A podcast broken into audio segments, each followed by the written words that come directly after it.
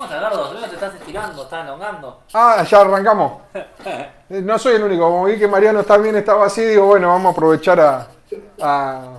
Viste como los ejercicios de la. A, que mover todos los músculos. Te hacen mover ahí, ¿no? ¿Qué haces gárgara? ¿Qué es lo que haces ante un espectáculo, Mariano? hola, ¿cómo están? Eh, no, en realidad hay ejercicios de foniatría que debería hacerlo todos los días y debería calentar la voz antes de salir a actuar. Que es verdad, está, está bien. Uno de ellos es como unas gárgaras que se hacen. Es un una cosa que queda muy ridícula si alguien pasa y te ve, piensa que sos una persona con problemas. Este, no, no, ya no sos una persona con problemas. Ahora lo políticamente correcto es decir es que tenés capacidades especiales. Exactamente. ¿Esas gárgaras son con whisky o es con agua? No, no, se permite igual whisky. Lo que pasa es que yo no tomo alcohol antes de actuar, nunca. Al revés de algunos colegas que para ellos es bueno porque se desinhiben. Yo quiero estar con todas las luces por si acaso sucede una función dura. Y, y si sucede una función complicada, lo que viene después es el alcohol. Entonces, sí, no, el alcohol siempre El alcohol para relajar siempre porque uno está como con mucha adrenalina. Pero no, ya no necesito alcohol para olvidarme una mala función. Yo no, no le doy tanto poder al público. O sea, no le dejo que me diga si soy bueno o no. ¿Entiendes? Más allá de que te pueda gustar o no, yo sé lo que estoy haciendo y no le doy el poder de que el público me diga si soy un fracasado o no no me siento, digo, bueno, habrá sido una mala noche, eh, veo que hice mal, pero no le doy el poder de que me... A veces, a veces algunos chistes tardan en, caer, por ejemplo, Mariano eh, es humorista, hace stand-up, le va muy bien por suerte, por suerte para él y para mí, porque yo lo conozco y quiero que le vaya bien desde hace mucho tiempo. Y hay chistes que tardan, tardan mucho tiempo en caer. Él hizo un chiste en mi casamiento eh, estuvo muy bueno el monólogo, me cagué de risa. Pero hizo uno de Michetti, el millón de boletos, que claro, como yo no era de Buenos Aires, no lo entendí. Tardé un rato en, caer. Creo que caía los dos tres días. Pero ¿Para qué lo había dicho? Y, ahí ya ahí caí más o menos. Ese, por ejemplo, en ese momento el chiste estaba bien, bien para hacerlo, pero también es un error mío, porque yo cuando voy a un lugar tengo que saber perfectamente para quién estoy hablando. Y si bien yo repasé todo, en ese momento se me escapó el detalle de que fuera de Buenos Aires no, no se juntaba un millón de boletos para cambiarlo por una silla de ruedas. Claro, pero igual yo me quedé con ese chiste. La culpa es mía. No, igual es una cuestión de cultura que uno después va agarrando. Yo igual me quedé con ese chiste porque cuando, bueno, ahora no porque estamos en cuarentena, pero cuando entrenaba y hacía CrossFit, yo tengo problemita por todos lados, entonces yo le decía, que me miraban todo y digo, no, lo mío es Michetti Style, ¿viste? Pues ya me había quedado ese. Y claro, porque no era adaptado, era, era rodado 18 directamente. No, está mal. Pero bueno, no, en ese caso, si bien el chiste en parte entró porque había gente de Buenos Aires y había gente que tenía el código, eh, yo tengo que saber el código. Es, es como cualquier acto de comunicación. Vos tenés que entender quién es el receptor qué, qué tiene, qué, qué, lenguaje tiene, qué restricciones tiene del lenguaje, qué cosas eh, por su historia pueden no entender. O sea, yo en el fondo soy un comunicador, de monólogo, de lo que sea, pero estoy comunicando y es mi responsabilidad en ese caso puntual. Es un tema, ¿no? Estar frente al público y sos como un termómetro, ¿no? Porque estás ahí capaz contando chistes y ves, me imagino que te ha tocado un público duro, ¿no? Para decir una manera donde ves que el público, y vos sos como un, termómetro, ¿no? Y vas, y vas como elevando el clima y, vas sintiendo, ¿no? En algunos públicos te habrás sentido más cómodo que quizás con otros, ¿no? Sí, a ver, lo ideal es, es el público que va al teatro, que paga una entrada para ir a verte. Como no soy una persona sumamente popular, ni, ni me gusta mucho el tema de las redes, lo del teatro lo hago, pero no es lo habitual yo trabajo, yo trabajo en cruceros, hago show en cruceros y trabajo mucho eventos, festival, donde la gente no te espera. Por ejemplo, en un casamiento la gente está y caíste vos y tenés que ganarle la atención. No es como en un teatro que pagaron la entrada. Entonces, yo estoy muy acostumbrado a eso y digamos que voy tranquilo, yo sé que en un momento o en otro lo voy buscando y ya sé que en algún momento lo voy a agarrar. Yo el otro día estaba mirando a, diferentes humoristas de diferentes tallas y siempre tenían el, la cuestión del blanco antes de que se abra el escenario. Una vez que se abre el escenario, una vez que salen, una vez que los enfocan, ya ahí arrancan. ¿A vos ya te pasa? ¿Se te dejó de pasar o te va a seguir pasando toda la vida eso que un ratito antes te agarra como, quiero lo que tenía que decir, no me tengo que olvidar? Como antes de un final, más o menos. Eh, no, bueno, como, como todos alguna vez nos ha pasado, y me ha pasado en medio de un show a veces también, por estar estresado, ¿no? De venir a hacer cuatro o cinco shows en el día y poner en el quinto, en el medio quedarme en blanco y no saber qué decir y arrancar con otra cosa. Pero antes del show, esa cosa que dicen todos, yo estoy nervioso, yo no estoy nervioso. La verdad que no me pongo nervioso.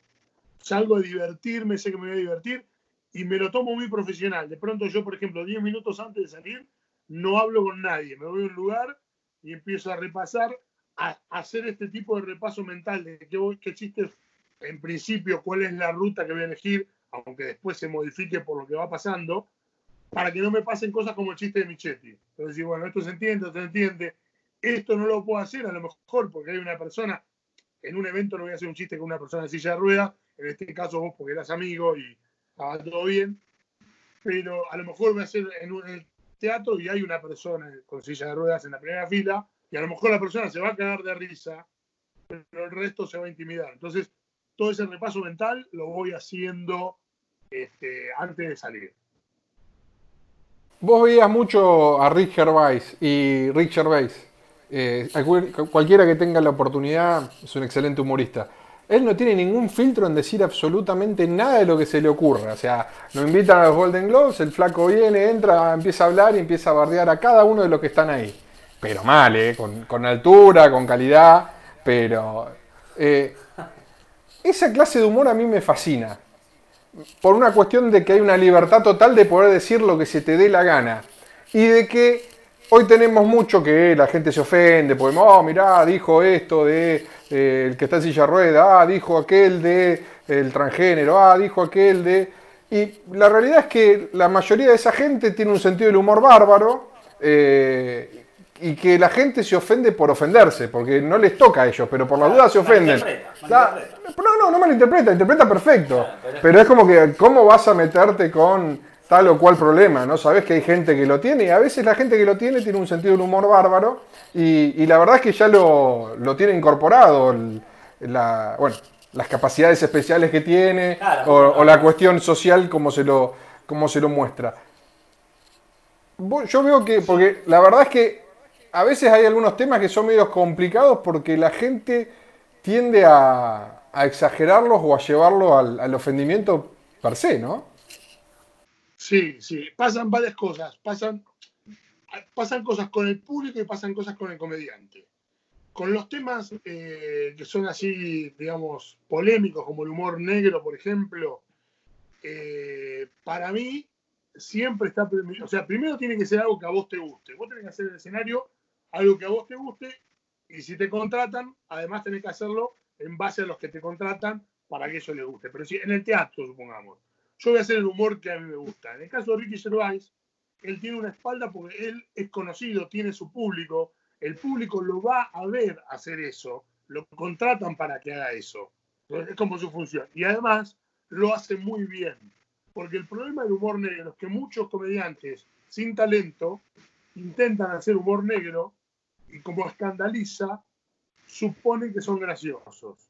Entonces, para mí la regla del, humor negro es que para que se pueda hacer, tiene que despertarme primero la carcajada que el prejuicio. O sea, si está tan bien hecho que yo me río porque no lo puedo evitar, eso para mí está bien. Ese es, ese es el termómetro de lo que se puede hacer. El mío, el mío, el mío, mi parámetro. No, no, ni hablar. A ver, de lo que estamos acá atrás, el que sabe de humor sos vos. No, y después con el. No, no. De los que nos miran del otro lado hay un montón de gente, pero bueno. Sí, sí, sí. No, no, cada cual puede tener su teoría y está bien. Eh, lo que quiero decir es. Eh, también pasa en el público, que muchas veces lo que siente el público es culpa. ¿Viste? El público tiene culpa de reírse de algo. Por ejemplo, eh, a veces yo hago un chiste sobre que vivo un morón y hago chistes de cosas, eh, de, por ahí, de algún chiste eh, burlándome del lugar donde vivo, y a veces se ríen más los que pueden ser mis vecinos que si voy a lo mejor a un country a hacerlo. ¿Se entiende? Porque el de country se siente con culpa porque está en un lugar divino y yo le estoy haciendo un chiste. A lo mejor cuando es contra mí, se ríen porque lo estoy haciendo yo. Pero por ahí si hago algo con mis vecinos, ¿no? Eh, son los, los que más le da culpa. Lo mismo pasa en los eventos de empresa cuando está la parte de planta y la parte directiva. Yo tengo que hacer con mucho cuidado chistes para cada uno. ¿no? Entonces, unos se ríen, otros se ríen, pero generalmente no se ríen juntos. Es un laburo difícil, ¿eh? Un laburo difícil. No tenés que cohibirte, tenés que estar ahí frente a la gente. A veces yo pensaba en, aquel que hace estándar con aquel rapero que se sube a improvisar. Un freestyle y, que no la tiene que embarrar, ¿viste? ¿No? Es algo.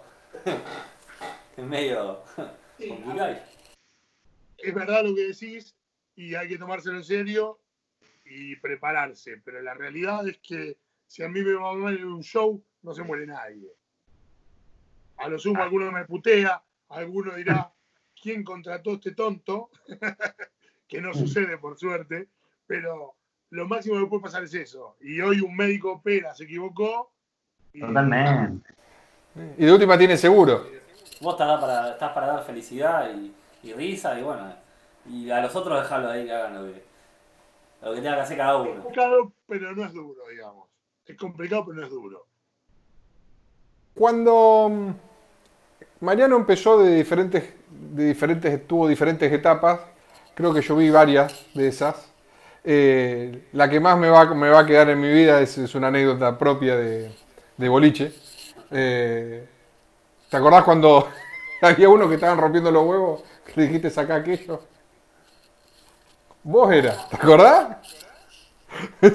Pero después, bueno, claro, dije, sacame estos molestos que están acá. Yo me acuerdo, yo estaba al lado del kiosquito. No entendía qué pasaba cuando salí. Me empecé... Y... Pelo largo, ancho. ¿Campera de cuero? Sí, no, ni hablar, toda la facha. Estamos hablando de noventa y pico, ¿no, Mariano? Sí, yo estaba en el kiosquito justo, en ese pedazo de la temporada estaba en el kiosquito que estaba al lado. Claro, estaba a la puerta del boliche y yo estaba en el kiosquito. Habían dejado el kiosquito y yo lo había puesto a, a trabajar estaba tu tío y vienen los chicos y me decían, dale, nos dejás pasar, dale. Buena onda los pibes. Y justo había unos que venían, que estaban molestándome afuera y me decían, yo tengo a mi tío que juegue, vení, pegame, pegame. Y entonces el pibe que me estaba pidiendo por entrar me dice, escúchame, si les pegamos, ¿nos dejás entrar a nosotros? Le digo, sí, lo dejo entrar y le doy trago. Yo no podía pegar porque era mayor. Salieron, se armó una batalla campal. Volamos la silla por Simba del Marino. Yo me quería matar, digo, que no, no le pase nada a nadie porque yo, viste, me sentía como. Yo pensé que se iban a dar dos cachetazos y se terminaba todo ahí. Aparte fue gracioso porque empezó a ver el, movimiento. Estaba la puerta del boliche y al lado había un kiosquito. Yo estaba trabajando en el kiosquito. Yo tendría 12, 12 años por ahí. 11 años, 12. Y era de noche. Y empezó todo el lío y yo bajé automáticamente, pasé para el otro lado, porque tenía una puertita por abajo, saco, cierro, salgo y le pregunto, ¿qué pasó acá? No, no, no, viste, vos estabas yendo para allá atrás. Claro, eh, había dos o tres que estaban rompiendo los huevos y dos o tres del otro lado. Y claro, los dos o tres fueron a buscar a 5 o 6 y los otros dos o tres tenían 7 y 8. se dieron un rato largo. Esas cosas que hoy no sucede tanto. No, no, y lo peor de todo es que después que terminó esa batalla campal, yo dije, uy, mira el lío que armé, se terminó la noche. Vinieron los pibes, se pusieron la remera nueva y dijeron, ¿y? ¿Nos dejás pasar? Sí, claro, pasá, ¿qué te voy a decir? Vinieron a buscar su entrada. Después tuvo toda una etapa de, desarrollo propio con, con, unas máquinas de osito y demás, que, que ahí aprendimos matemática. Que tienen artrosis en la pinza. Claro, el secreto de la máquina de osito. Acá tenemos el señor que tiene el secreto de la máquina de osito. Y bueno, y después mutó para, para la parte del humor y, y por suerte le está yendo bastante bien. Tuvo una cuarentena al cuadrado, porque bueno, estaba, estaba de, de showman en crucero y crucero. y ¿Qué hiciste? ¿La oliste que la cuarentena que te viniste antes? No, este año había poco crucero, entonces me fui a hacer una gira por España. Fui a hacer nueve shows, tenía nueve shows armados. Y, y en ese momento me faltaba un show y, un, y una grabación que tenía que hacer en Barcelona. En un local que se llama El Medi, que está por ahí por el centro, que es muy típico de comedia. Que está Berto Romero, actúa ahí a veces. Ahí le digo, acá el amigo que me dijo que estaba en Barcelona. Sí, sí. Eh, y yo me había ido tres días de vacaciones. Se me habían terminado casi todos los shows. Tenía cuatro días, me fui a, a Hungría, a Budapest. Cuando llego a Budapest, me entero que parecía que iban a cerrar las fronteras en Madrid. Decía que iban a cerrar la comunidad de Madrid. Entonces, nada, inmediatamente me saqué un pasaje y me volví a Madrid, cambié todo y al otro día estaba en Buenos Aires. Escapé. Llegaste justito para hacer la cuarentena de los 15 días y terminaste con la cuarentena de... Yo, yo le llevo como seis días a todos. Yo llegué el 12. No, vos, Doce de ocho, marzo. ocho días antes que el presidente. Antes que cerremos todo. Que cierre todo. ¿Cómo es, la- cómo es el, el- ¿Alguien quiere hacer stand-up o quiere hacer eh, cuestiones relacionadas al, ambiente de, shows o mediático y demás? Porque no es que de la noche a la mañana entras y, y como sos súper inteligente, te salen todos los chistes enseguida, sos súper rápido y automáticamente la gente descubre que brillas por ahí y te lleva a pasear por el mundo y demás. ¿Tenés a gente? ¿Cómo es? ¿Tenés un grupo de conocidos? ¿Cuánto tiempo te llevó? Para cualquiera que esté interesado en, en- en intentar otra cosa o tener un hobby y que después, si le gusta, a- con avanzar. teatro, ¿no? Arrancaste con teatro primero, Mariano, ¿no? Claro. Tiene que tener una rama, ¿no? Por ahí. Estaba, bueno, nada, que, que estaba haciendo un taller, les contaba, donde se, se aprende a construir eh, un- cómo se construye un chiste, eh, el timing, qué es un remate, qué es lo que causa gracia, eh, qué es la sorpresa. O sea, eh, el chiste, todo chiste es, un, es traicionar las expectativas del espectador. O sea, yo genero una expectativa, o se genera de por sí, por ejemplo, el chiste más, más básico puede ser un tipo caminando, que la expectativa es que siga caminando, se tropieza y uno se ríe porque, si bien no lo construyó uno, se traicionaron las expectativas, algo que corta la lógica. Bueno, te enseñan a construir chistes, tipo de remate, cómo armar un monólogo, qué parte va al principio. Todas cosas que uno, como muchos oficios, puede aprenderlas mirando, ensayando en ensayo y error. Eh, pero lo que hace esto, digamos, eh, acorta los tiempos de aprendizaje. O sea, para, para tener los conceptos. Después, la realidad está en subirse al escenario, probar lo que escribiste, grabarte, corregirlo. Uy, acá hay una parte que no se entendió, me faltó un dato. Entonces, o al revés, no se rieron porque no estuvo la sorpresa, porque adelanté el remate con un dato que di. Viste que a veces te pasa que con un chiste decís, ah, lo veía venir. Es, es más o menos como un mago, ¿no? Nada por aquí, nada por allá. Y, uh, ¿de dónde salió? Exactamente. Y además tiene eso, porque el mago también te distrae, te lleva la atención a un lugar y te sorprende con otra cosa. Entonces es muy parecido a, la magia, tal cual. Eh, bueno, nada, se, puede estudiar, pero después, mm, o sea, yo cuando estudié tuve la suerte que enseguida empecé a actuar, porque éramos muy pocos, no se había puesto el stand-up. Eh, entonces, bueno, enseguida me empecé a conocer con todo el mundo y empecé a tener más posibilidad de actuar. Eh, eh, como soy bastante audaz, empecé a hacer eventos con otra persona que hacía mucho que actuaba. Yo lo presentaba, era la parte más difícil que había que poner la cara, que es la parte de romper el hielo. Entonces me fui armando de bastante. y me gustaba mucho, entonces le metí mucho, mucha energía. Hoy es mucho más difícil. Yo, de hecho, cuando daba clases, ya hace varios años que no doy, pero le decía siempre a los alumnos, lo primero que les decía, si alguno vino a ser famoso, le devuelvo la plata de inscripción, vuelve a hacer su casa, esto no es para ser famoso. Esto es para divertirse, para aprender a hacer humor, para un montón de cosas, pero no para ser famoso. Si ustedes lo quieren ser, ser famoso, hay otra, otro camino que hoy puede ser las redes sociales. ¿sí? Pero, pero no, entonces nada, es un laburo muy largo. Hoy es muy difícil realmente. Eh, más allá de que tengas condiciones para ser bueno con menos de cinco años, es muy difícil que seas bueno de verdad. Pasa que también hay una gran cantidad de. O sea, el que consume stand-up lo consume y generalmente ve el stand-up americano o de afuera, que tiene un nivel también bastante alto. Entonces, cuando lo llevas y lo comparás con el de acá, más o menos como que sí, te levanta bastante la vara. Aparte, eh, el stand-up en sí era como cuando la Andricina contaba esos cuentos largos y demás, y que te morías de risa.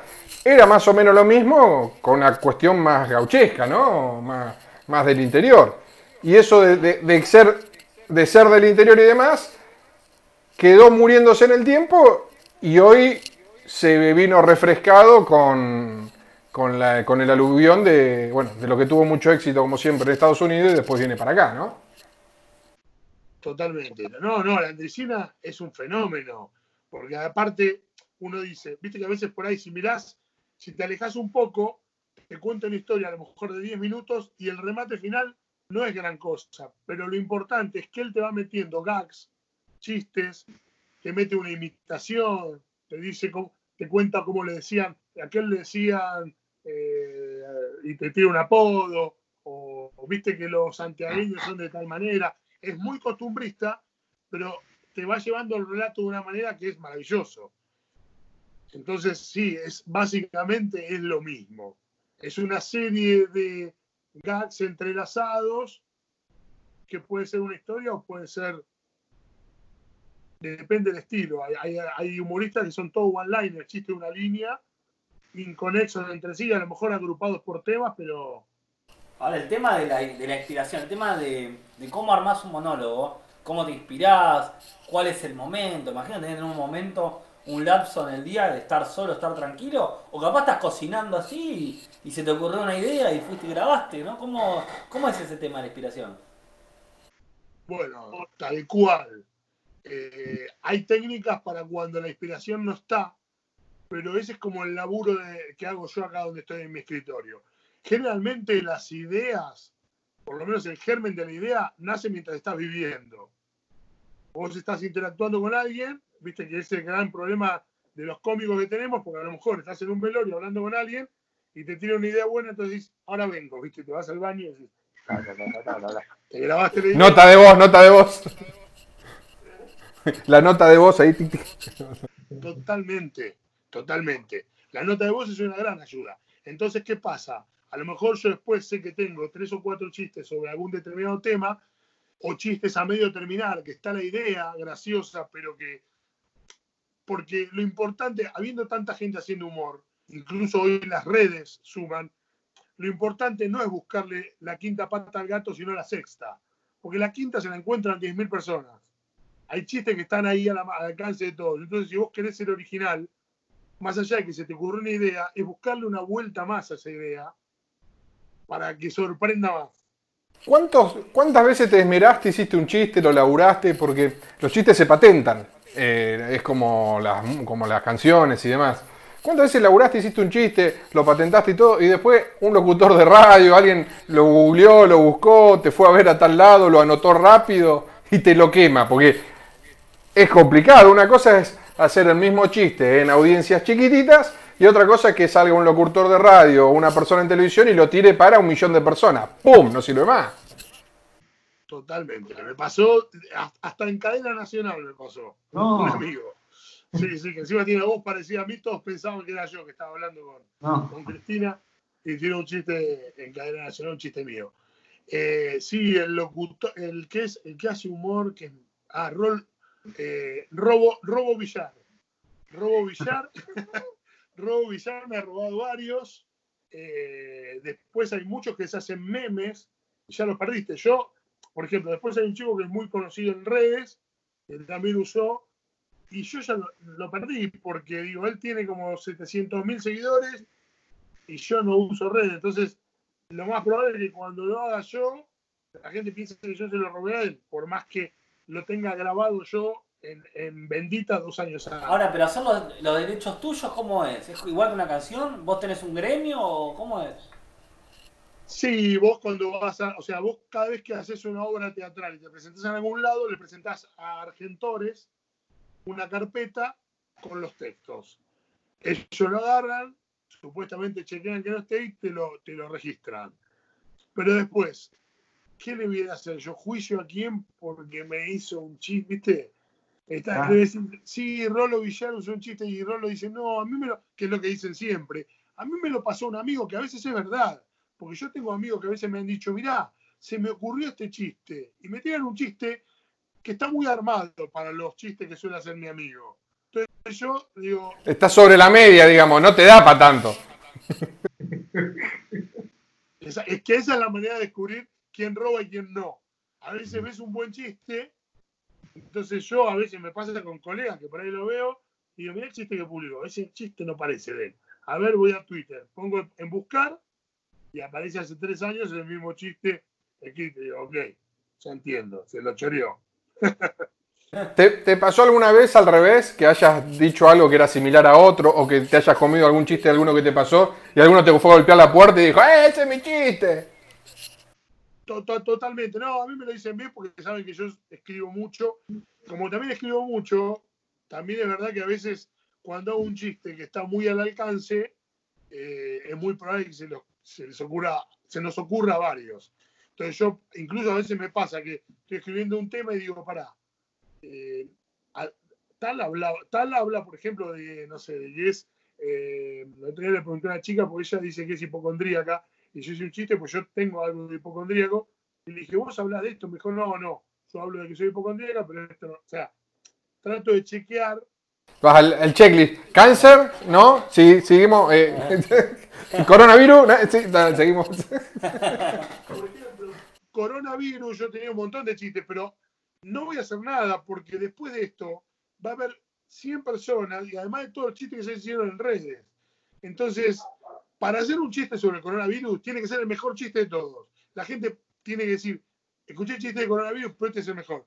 Si no, para hacer más de lo mismo, no tiene sentido. Hablo de otra cosa. Se satura el mercado enseguida. Es que para mí no tiene sentido, sino a mí me gusta justamente eso, me gusta eh, el humor, hablamos que es sorpresa, y dentro de la sorpresa es que la gente, cuando te ve de alguna manera, para mí es que esté viendo algo diferente, algo nuevo. Ah, mira lo que hizo, qué bueno. Si viene, digamos, no es que voy a inventar la pólvora, pero que, vea cosas originales. Entonces, yo trato de irme de los, de los temas muy trillados, porque además, como son muy trillados y los ven tanto, es probable que a algunos se le haya ocurrido.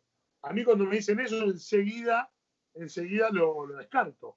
Aunque a veces me da mucha pena porque a veces tengo chistes, incluso algún que era un poquito mejor que el que me está diciendo, pero bueno, mala suerte. No lo hago. Y me ha pasado algo raro, que es lo que prueba también que, que esto sucede realmente. Me ha pasado de estar escribiendo un material que no tiene nada que ver con mi estilo y que me gustaba mucho, pero lo había probado una vez en un, en un micrófono abierto, que es donde vamos a probar, por acá, en un lugar que lo habrán visto 30 personas. Y voy a España, voy a ver un cómico, y el que sale antes hace un material que era el 90% de lo que estaba haciendo yo. Y bueno, evidentemente yo a él no lo copié porque el pibe no lo había visto nunca en mi vida y él a mí tampoco porque no tenía ni puta idea quién era yo y no me puede haber visto en un Open Mic. O sea que pasa, pasa. No siempre es que roban. ¿Cómo, ¿Cómo es trabajar en un crucero? ¿Cuán- ¿Cuántos shows por día haces? Porque después de un rato ya te cansás. O sea, yo tuve un ratito una sola vez en un crucero y, y ya no era para mí, porque el ratito ¿viste? te mareás, se, se te mueven las cosas. 24 horas, tú. Claro, a a donde vas siempre hay gente. eh, hay gente que le fascina eso, ¿no? Pero del camarote siempre chiquitito. A mí si tuviera que pagarlo, no. Para ir a laburar me encanta, pero para pagarlo no lo haría. Eh, igual, yo por ejemplo, la- los primeros contratos eran diferentes, pero ahora yo voy como artista invitado, o sea que voy, estoy cuatro o cinco días, o sea, me, me- me voy en un vuelo, o sea, a Chile, a Brasil, a, a Miami a veces, ahí me embarco y al cuarto, quinto día, depende cuando tengo una parada donde tenga algún lugar fácil para volverme, me vuelvo en avión. Con lo cual, yo hago, trabajo un día que hago dos shows. Para la mitad del público latino que come en el primer turno y para la otra mitad. Y a veces, si son pocos, hago uno solo para todo el público en un tercer turno, como si fuera a las 11 de la noche. O sea que para mí es genial. Eh, yo estuve el primer contrato que hice, que era en otra compañía, no en Princess, que es la que trabajo ahora, estuve como cuatro meses en cruceros de 8 o 9 días, donde también actuaba una vez a la semana y el resto iba a las playas y todo bien, pero prácticamente no bajaba. O sea, yo bajaba, llegaba a Buenos Aires a las 10 de la mañana, yo a las 12 me tomaba una combi a Morón, le hacía unos cari- unas caricias a mi perro, pagaba un par de cosas por internet y me volvía, me volvía a embarcar. Entonces ahí ya no lo volvería a hacer en ese, en ese régimen. Pero estar cuatro o cinco días eh, tomando sol, comiendo rico, cobrando bien y casi sin trabajar. Ya sabemos por qué, ya sabemos por qué es comediante, ¿no? descubrió que descubrió ahí, eh, este mío, vamos. Eh. Che, Pero bueno, es muy. Ojo que tampoco es para cualquiera. Porque, bueno, yo como no soy muy popular, trato de igual de, de ingeniármelas y, y poder eh, encajar en estos lugares, en los festivales. Yo te puedo hacer una hora de humor blanco. Acá, por ejemplo, el humor tiene que ser. Yo hago para el público latino, o sea que tengo que hacerlo. Que lo entienda desde un chileno, un puertorriqueño, un mexicano, un argentino y un peruano, si hay tiene que ser absolutamente blanco, o sea que no tiene que ofender a nadie, ni políticamente, ni religiosamente, ni nada. O sea, y además, No, mucho cuidado, muy precavido. aparte tiene que ser prácticamente neutro, porque no puedes usar modismo. Totalmente. Nada de ir vestido de musulmán y tirar un maletín. Que nada de ir vestido de musulmán y tirar un maletín arriba del barco, ¿no? Aparte, el, el mi- o sea, el mínimo insulto o el, el momento que yo me subo un poquito de tono, mínimo, eh, si, si ponen una queja, eh, yo corro riesgo de perder mi trabajo. Así de, de ser así. No, no, por eso. Pero bueno, algunas veces cuando está fluyendo y está ahí, ¿viste? Eh, se puede escapar, ¿o no? Todo puede pasar. Sí, bueno, a mí me pasó una de las anteúltimas veces que yo tenía que hacer en ese. Me piden que haga dos shows de 45 minutos cada uno. Así absolutamente blancos. Y yo tenía más o menos 40, 45 de cada uno, ¿no? Pero, digamos, dije, bueno, hablo un poquito más despacio, le agregué un par de chistes, fui con un ritmo un poquito más lento. De por sí me venía bien porque era público un poco mayor, entonces hay que ir un poquito más lento y además le doy tiempo a que entiendan algún modismo si se me escapa y no es exactamente igual para todos. Eh, bueno, hago el primer show, me fue muy bien. En el segundo me fue desmesuradamente bien, no como me va siempre. La gente estaba encantada, ya me había comprado. Entonces termino y encima me pasé, hice como 50 minutos y termino, un aplauso y empiezan otra, otra. otra. Yo ya había tirado absolutamente todo lo que tenía. Todo, no chistes todo. populares, nada. Tenía La noche mágica. La noche mágica, así que decís, wow. había salido, viste, esa, esa noche que te salen todas. Entonces la gente empezó a pedir otra, otra, que aparte Claro, no es como una banda que tirás, repetís la primera y bueno, última la, la zafás, no te tirar el chiste, ¿no? o, o toca un cover, viste, algo que conozcan todos. Y, y entonces, bueno, empiezo a pedir y, y yo le hago a- al director de crucero, que ya me había, estaba con el micrófono él, le hago que no. Entonces me dice, por favor, Mariano, la gente te está pidiendo.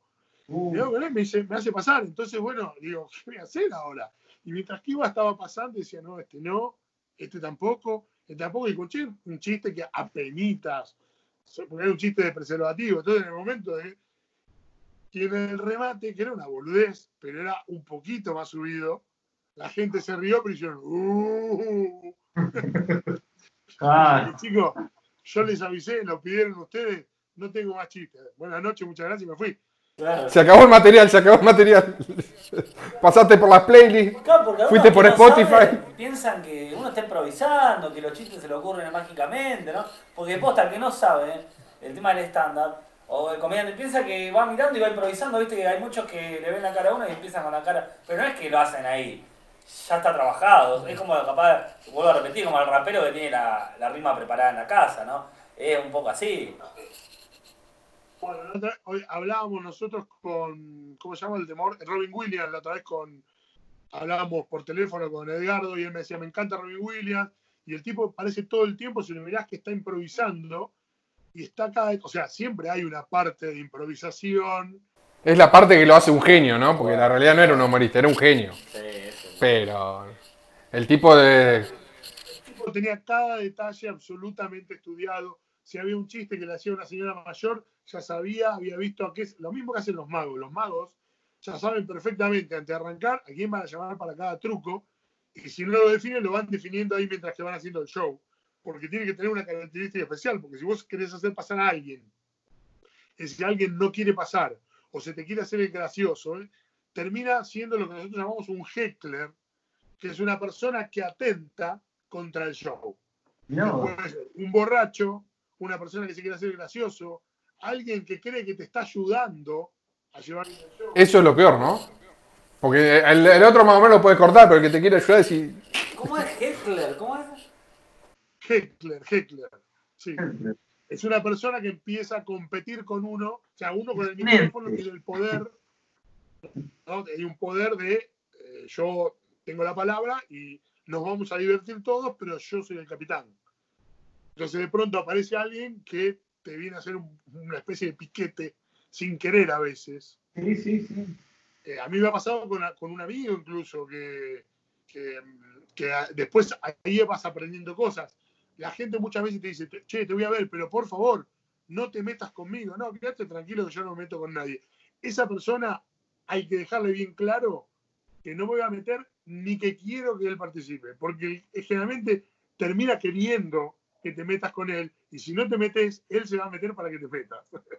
Mirá. Es, es, es como...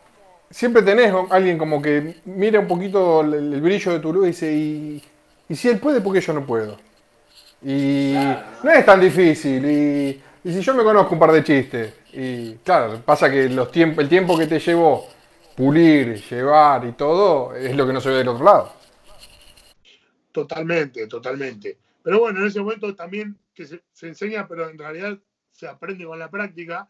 Pero eh, uno generalmente cuando pasa algo así, trata de hacer un chiste livianito, buena onda, tratando de dejarle claro a la persona que está molestando. Por ejemplo, si los que están molestando son unos que están hablando, eh, yo, por ejemplo, uno que es muy clásico, que no es mío, sino que lo usamos varios, es decir, allá los de la mesa al fondo, ¿cómo les va? ¿Escuchan bien ustedes? Sí, pues yo a ustedes lo escucho de puta madre. Bueno, ¿no? común, común, te hice un chiste, pero no, ¿viste? Qué buena, ¿eh? O, qué por buena. ejemplo, cuando te empiezan a grabar, viste que uno a veces no quiere que te graben por un montón de cosas, porque a lo mejor estás en un cumpleaños de 15 y no querés que suban eso a YouTube. Entonces hay chistes que yo, por ejemplo, eh, ¿me estás grabando? Viste, dice que no, no, no, todo bien, grábame. Lo único que te pido un favor, no lo subas a YouTube.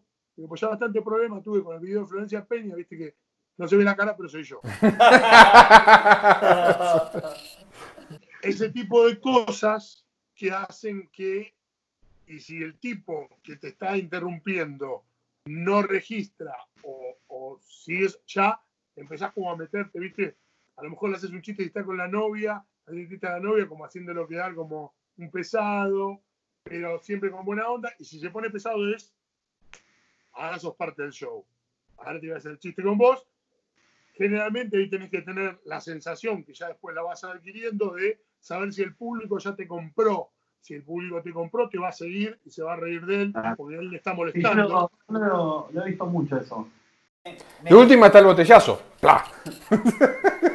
Una vez me pasó de ver un humorista, a ver, no sé si era el nombre, es muy conocido, tocaba el saxo, en Pinamar, Y me pareció realmente, ¿no? Muy, pero muy racista, muy pedante. Por suerte no, no ese show porque fui a... a Te colaste, sí, la verdad, te colaste. fui a filmar, le he hecho una nota, que ya muy pedante, pero ya cuando uno empieza a hablar, por ejemplo, acá hay una, gente en Pinamar que, que labura hace muchísimos años, que son africanos, tiene su local, todo. Viste, empezó a meterse con esa cuestión de la piel y, esa xenofobia pura. Y la gente no se reía, ¿viste? Y, y gente hasta. Animo, bueno, a ver, no era un teatro lleno, un teatro Pinamar no había ni la mitad de la gente, ahora después me, me di cuenta. Y, y cuando me fui dije, menos mal que no pagué la entrada esta porque te juro era para reclamar que me devuelvan el dinero, porque era escuchar a una persona hablando de la gente de color, ah, porque lo mataron, porque murió en la guerra, y cosas que vos decís, Y porque pasa también que quedó sincrónico. como que hay gente que quedó en el pasado, ¿no? Y está bien, uno habla de los millennials, del pibito que está en zona, pero uno también le tiene que, que saber llegar a ellos y, y quizás esa manera de buscar el racismo o de reírte de la otra persona así discriminadamente, eh, bueno, yo lo, lo lo he visto en ese show y realmente ya hasta era un ambiente incómodo, ¿viste? Ya el mismo, es más, duró media hora el show, no, no duró más que eso. Y lo que pasa es que en realidad lo gracioso, o sea, no digo que no haya gente que lo haga, porque de hecho, por ejemplo, Ricky Gervais que dijo él lo hace, en- en su momento eh, Perciabal le hacía desde un lugar de- más alto que el público, pero en general el público lo que quiere es se ríe más de la víctima. El que sufre es el gracioso. De hecho, uno se ríe con el payaso cuando se cae o cuando, eh, no sé, Chaplin quiere hacer algo y le sale mal. eh, o, el, o típico, ¿no? Digamos, el que se frustra. La víctima siempre es más divertida. Entonces, eh, el humorista, por norma, debería ser ponerse en un lugar porque la risa, en definitiva, significa yo soy más, yo soy más inteligente porque a mí no me pasa. O sea, vos te tropezás, yo no fui, ¿no? O, o, uy, ay, fracasa con las mujeres, yo no. Es, es- siempre va por ese lado. Eh, Siempre el- los monólogos de, de que se rían, eh, que no sabían encender la videograbadora, el monólogo que no sabían hacer, los monólogos viejos, que eran que no sabían hacer esto, aquello, las actividades y las cosas diarias, que eran lo que causaba la gracia. Sí, sí, sí. La gente se, se ríe cuando de alguna manera te ve padeciendo a vos en el escenario. Entonces, eh, y, este muchacho, el petit cómico, que, se cree un cómico nato, pero es un petit, ¿no? Sí. No me olvidar nunca, no deja buena propina. Vos sabés que es un tema ese. Yo la, la vez pasada lo habían atendido y. Oh, mirá, lo atendí, pim pum pan. Estaba con, con con varias personas más. ¿Y cuánto te dejaron de propina? O sea, plata de hoy, estamos en el 2020, sería, no sé, 50 pesos. Y, pero consumió 700 mangos. Y pero me dejó 50 pesos. Y bueno. Ayer estaba mirando un, programa que hacía, eh, bueno, comidas in, in Cars Getting Coffee con eh, la de Sex and the City, Sarah Jessica Parker y, y Seinfeld. Y, y en un momento estaban hablando que habían ido a comer y dice, ¿cuánto dejamos de propina? Entonces dice, dejémosle el 20%. Dice, ah, claro, dice, acá van, estuvieron, dice Seinfeld, estuvo Sarah Jessica Parker. Y Seinfeld dice, vamos a dejar, dice, 10 dólares de propina, dice, nos van a escrachar en todos lados, dice, dejemos más, dice. Eso es eh, Comedy in Targeting Coffee, ¿no? Sí, sí, sí, muy bueno. Es muy bueno, sí, sí, sí. Claro, claro, sí, sí, es verdad, es verdad. Tenía que prepararme para esta nota, entonces digo, bueno, voy a buscar algo de material ahí y todo, entonces estuve mirando varias, varias, varios capítulos y digo, bueno, ¿qué estás haciendo? No, estoy, estoy estudiando el mercado, así puedo hablar bien con Mariano. No, eh, por ejemplo, bueno, el cómico este que hablaba, el del saxo, además eh, es un gran ladri. Tiene hasta la tapa de su libro, De aquí a la eternidad, tiene un libro que escribió él, que además de ser todos chistes eh, conocidos, hasta la tapa se lo robó al autor de Seinfeld, que ahora no me va a salir el nombre, y el de Curb Your Enthusiasm, eh, que tiene un libro exactamente igual, exactamente igual. Eh, así que bueno. sí.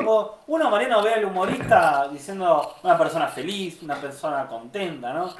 Yo cuando lo vi a este personaje, ¿no? A ver, me centro en él porque le fui a hacer una entrevista a una radio, estaba trabajando, y entré a la radio y hay unas caras, el operador, el compañero, ¿viste? Cuando ves un ambiente, vos decís, esto no es lo que vos escuchás, o lo que uno piensa de que es hacer un humorista, ¿no? Que está todo el día riéndose, eh, ¿no? Obviamente que no me... Uno intenta... No, no intenta generalizar, ¿no? Porque uno siempre generaliza, ¿no? Pero no hay que generalizar porque no, no son todos así. Pero vos, Mariano, poné, ¿cómo sos? ¿No? Una persona no está todo el día riéndose ni está todo el día contando chistes. Son momentos que, que tenés, ¿no? Y bueno, por supuesto que la vida tiene miles de cosas, pero uno intenta estar feliz siempre. Pero vos cuando, cuando comenzaste con, con todo esto, pri- primero hiciste un seminario, eh, incursionaste en el teatro, después empezaste con el stand-up, pero antes, todo previo, la previa antes de esto, cuando poner tu, tu, secundaria, tu, tu juventud, ¿cómo fue? ¿Eras gracioso en la escuela? ¿Vos te, tu- tus amigos se, se vean venir esa personalidad en vos? No sé, yo sí era extrovertido, sí era jodón. No sé si soy ahora gracioso, así que no sé si era en ese momento. Eh, pero no, creo que no, que no era. a ver, est- estaba siempre como buscándole. Nunca me tomé demasiado en serio ni a mí ni, ni a, a las cosas. Pero no creo que fuera muy gracioso. Intentaba así, pero no creo que lo fuera. Con el tiempo fui cambiando y, y- entendiendo un poco qué, qué era más divertido, o a lo mejor ganando timing, ganando precisión, ¿no? ganando síntesis, todo un montón de cosas que hacen que seas más divertido. Pero bueno, eh, digamos, mi actitud eh, siempre fue así. Ahora, la verdad es que no recuerdo, yo no recuerdo ser el centro. En algunos grupos sí, a lo mejor era el divertido, y en otros no. De- depende del, del nivel del grupo, ¿no? Exactamente. Algún grupo más formal, yo era como, ah, mira qué loco. Y en otros, por ahí yo mismo, me, viste, participaba mucho más medido, pues sabía que había gente que era mucho más divertida, entonces me callaba la boca y no. Es como el que se hace, es como el que se hace el loco y el que es loco. El que se hace el loco, se hace el- y el que es loco es loco pero no es boludo. Claro, claro. Totalmente, sí, sí, sí. ¿Qué laburabas, Marian, antes, antes de, de- de poder eh, vivir de- del estándar, de, de- de lo que te apasiona? ¿Cuál era tu laburo? ¿De qué, qué- ¿A qué te dedicabas antes? Y hice de todo. Yo, de, mirá, si te cuento, de los 14 años fui changarín de supermercado, después vendí viajes de egresados, vendí buzos de egresados, Mirá. Trabajé en- boliches, en discotecas mucho tiempo, tuve discoteca, que era la, la que le alquilábamos acá al señor con, con los dueños de Pueblo Límite hoy, que nos fue bastante parecido. A ellos les fue muy bien. No sé, algo raro pasó porque éramos socios. ¿viste? Eh, y después tuve maquinitas de peluches, las que sacan los ositos, fabriqué peluches. De vos. Ya me acuerdo de vos. Digamos que cuando, Claro, yo Cuando- te había conocido, ahora me acuerdo. me cuando tenías las maquinitas de peluche, seguías dedicándote al entretenimiento, ¿no? Porque peluche no salía ninguno. No salía ninguno, la. Mirá, se, acaba- se puso colorado, se acaba de acordar quién sos. eh. ¿Sabes que me acuerdo? Sí, no, no, no.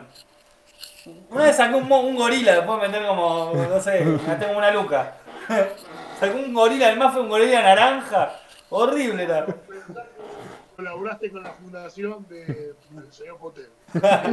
Gracias por pagar mi seminario de stand-up. Mirá vos, ya no me acuerdo. Iba, de vez en cuando aparecía, miraba, estaba chumeando a ver si. Qué parada.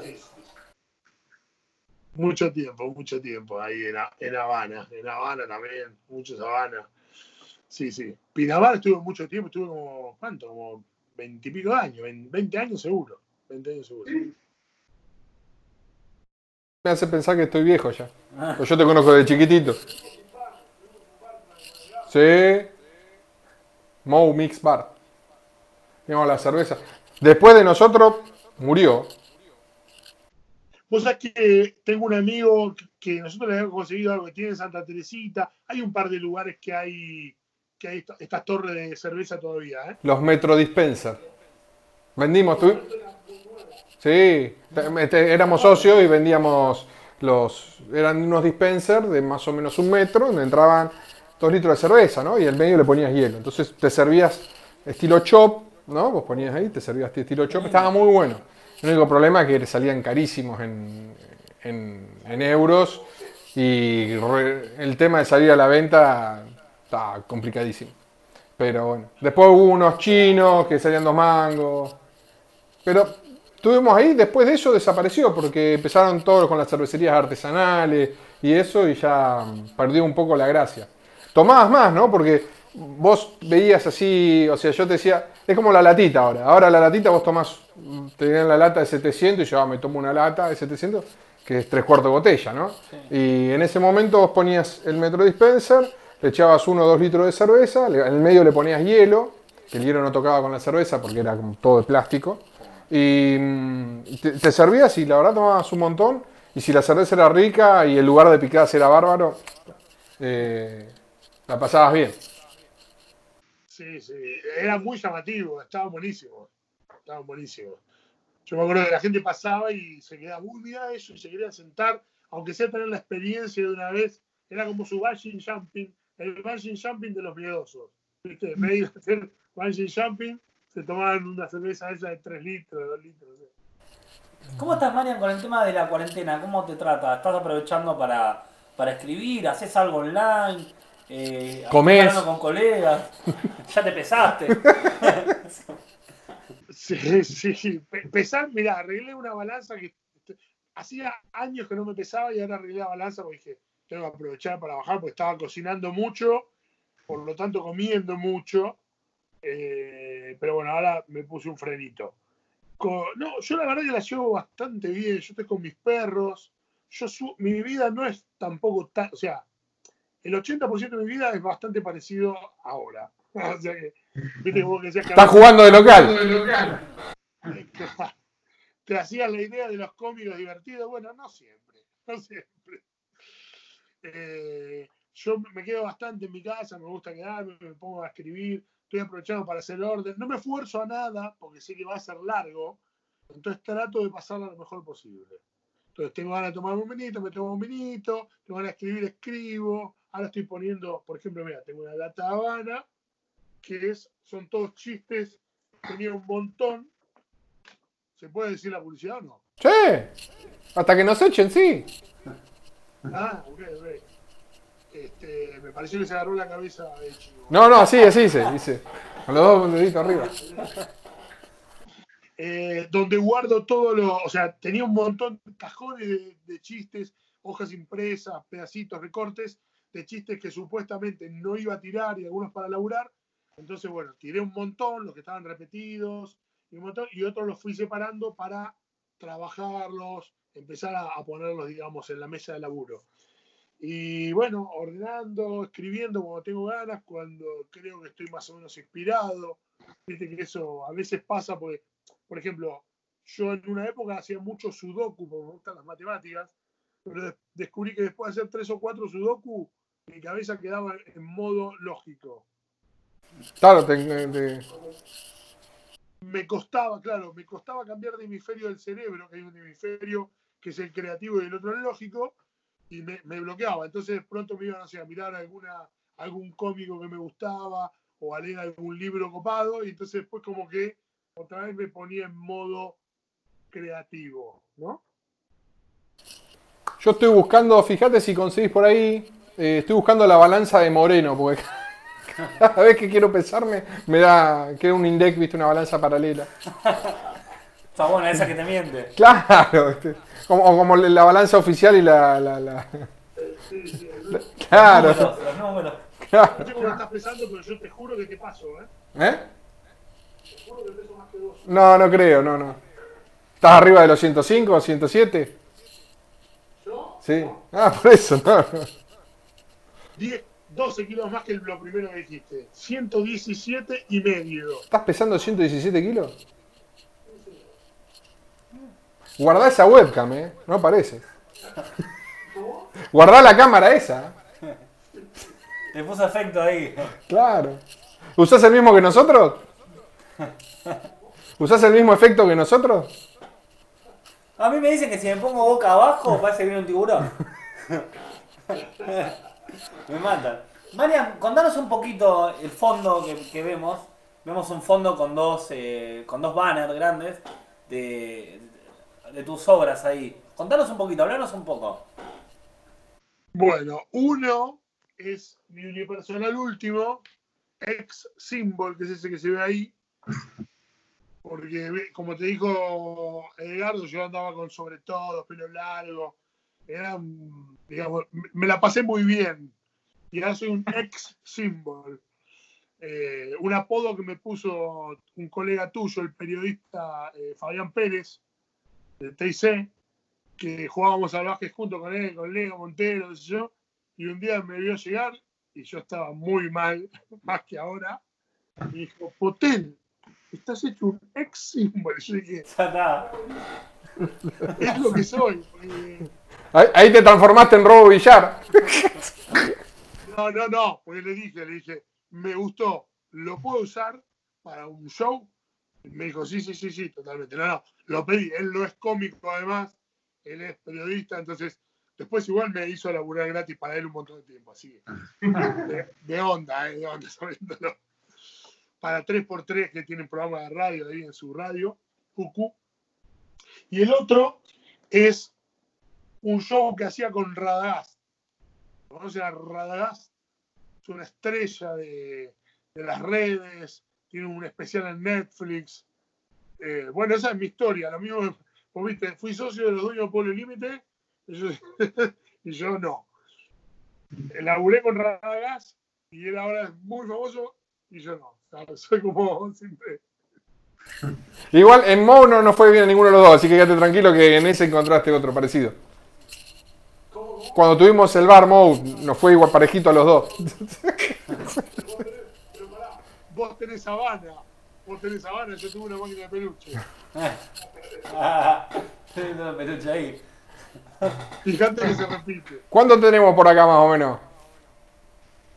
Y cuando me den la, la, la condicional, que Alberto me dé la condicional. A- Ahora sabes lo que, lo que sufren los que están en prisión domiciliaria, ¿no? Con la pulsera ahí. Decían, ¿no? Que hay varios, varios hombres que están. Sí, ahora le están dando domiciliaria a todo el mundo, ¿no? O sea, lo- hacen eh, cárcel delivery. Lo más lindo es que no tienen forma de controlarlo, pero bueno, ese será un problema después del coronavirus. Ahora la gente está tan asustada con el coronavirus que eso no importa. Pero para mí aprovechan para dejarlo salir. Viste que el otro día dejaron salir a, un, a uno que era narco, porque dijo que se le había ido la pelota del otro lado del murallón. Viste, le, le abrieron la puerta y dijeron, a buscarla. Mira, el Contegrán, que es el, fiscal federal de la provincia, el fiscal federal, no, perdón, el, jefe de los fiscales de la provincia, eh, dice, no hay forma, no hay forma de seguir a la gente que le, vamos a- le estamos dando prisión domiciliaria. Pero bueno, es la historia de este país, nunca hay nada, o sea, no tenés salud, entonces como no tenés salud, estamos todos guardados en casa. Eh, en el mientras tanto, eh, espero que algunos lugares se preparan, hay otros lugares que no están preparados. Y no tenés, no tenés cárceles, porque las cárceles son juntadero de gente. Y si las cárceles eran inhabitables antes del coronavirus, ahora con el coronavirus No, son peores. Hubo guerra civil dentro de la cárcel, ¿eh? Sí, enfrentamiento. Eh, se hacían empanadas. Y, y ahora, ahora, lo, lo- ahora decidieron que los mandan toda la casa y ya han liberado como más de 800, 900 personas en la provincia de Buenos Aires. No hay tobillera para seguirlo, no hay personal para seguirlo, no hay instalaciones, no hay nada. Así que esperemos que cuando pase el coronavirus los muchachos sean buenos y vuelvan. Yo creo que van a volver porque no creo que violen la cuarentena. Si los van a buscar, estarán en la casa. Claro, ¿viste? Me me hace acordar los Simpsons cuando, cuando eh, Homero se queda con el auto de, de Snape, que Ah, eh. están haciendo ejercicio ahí afuera en la. ¿Cómo se llama? En, ahí al aire libre y pasa Homero con el auto, con pequeño bandido. Y Snape agarra y sale de la, de la. abre la puerta y se va. Entonces le dice el otro preso, vas a violar nuestra, nuestro código de conducta, dice, al diablo, dice, y agarra y se va corriendo. Más o menos es así. O sea, Totalmente, totalmente. El hombre tiene toda una. Es, es de los que tienen una referencia a los Simpsons para cada cosa que pasa en la vida. ¿No? Lo aprendí del, del sensei tío Pablo, él sabe también, tiene. No, hay mucha gente, hay mucha gente fan. Yo a veces me siento culpable porque lo miro y me gusta, pero como no soy tan fan, muchas veces me dicen, viste como cuando yo, Sí, vos sonrís, saludás como cuando a mí me dicen, ¿cómo andás? Tanto tiempo, que esto, que lo otro. Y bueno, mirás, sí, ¿qué hacés? Y ¿quién es? ¿De dónde lo conozco? ¿Cómo era el nombre? Y después más o menos que estás charlando 5 o 10 minutos, que es una gimnasia, pues ya te acordás, ya sabés cómo hacerlo sin decir el nombre, sin hacer macana, sin preguntar por los hijos, por el padre, porque viste las, las cuestiones. Y ya después de los 5 o 10 minutos, ya más o menos lo empezás a, a encuadrar. Un garrón igual cuando pasa, ¿no? Estás ahí remándola. Es la gimnasia, ya te he acostumbrado. es tremendo, fenómeno, fiera, monstruo, y, y aparte de esos, de esos genéricos es, ¿cómo andan todos? A ver, ¿de quién te cuenta? Claro, claro. a mí de estar remándola así y que en un momento me digan, vos no tenés ni idea quién soy, ¿no? Y la verdad que no. No, yo tengo el problema de no acordarme los nombres. Yo no me acuerdo los nombres, pero me acuerdo qué hice, dónde estuve, qué esto, el otro. Entonces sí, si estuvimos en tal, tal lado, hicimos tal cosa. Entonces por ahí más o menos zafo. Pero los nombres soy malísimo, no me acuerdo los nombres de, de- de la gente.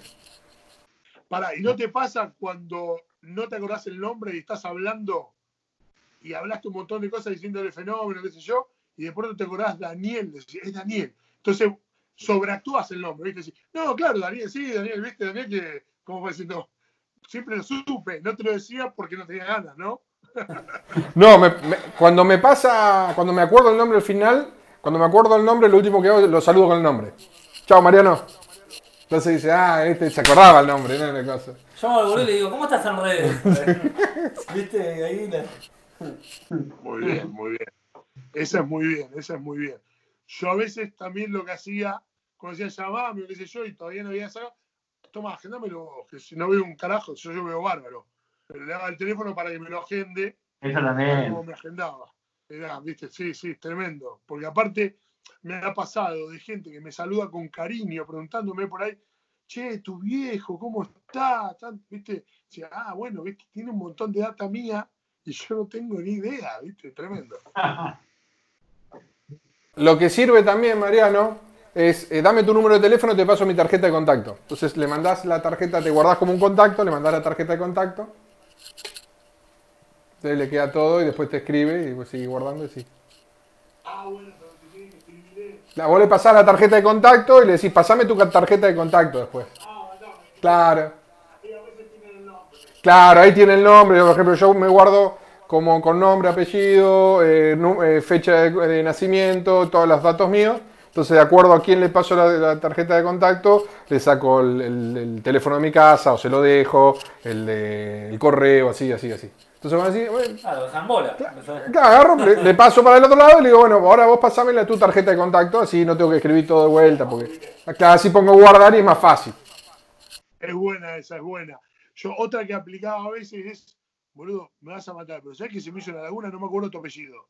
Entonces me tiro el apellido y lo agendo con el apellido. Entonces, a veces con el apellido me sale el nombre, o sé de dónde. Lo que pasa es que también la gente a veces no se cuida. Vos te lo encontrás 20 años después. Y te es otra persona. ¿viste?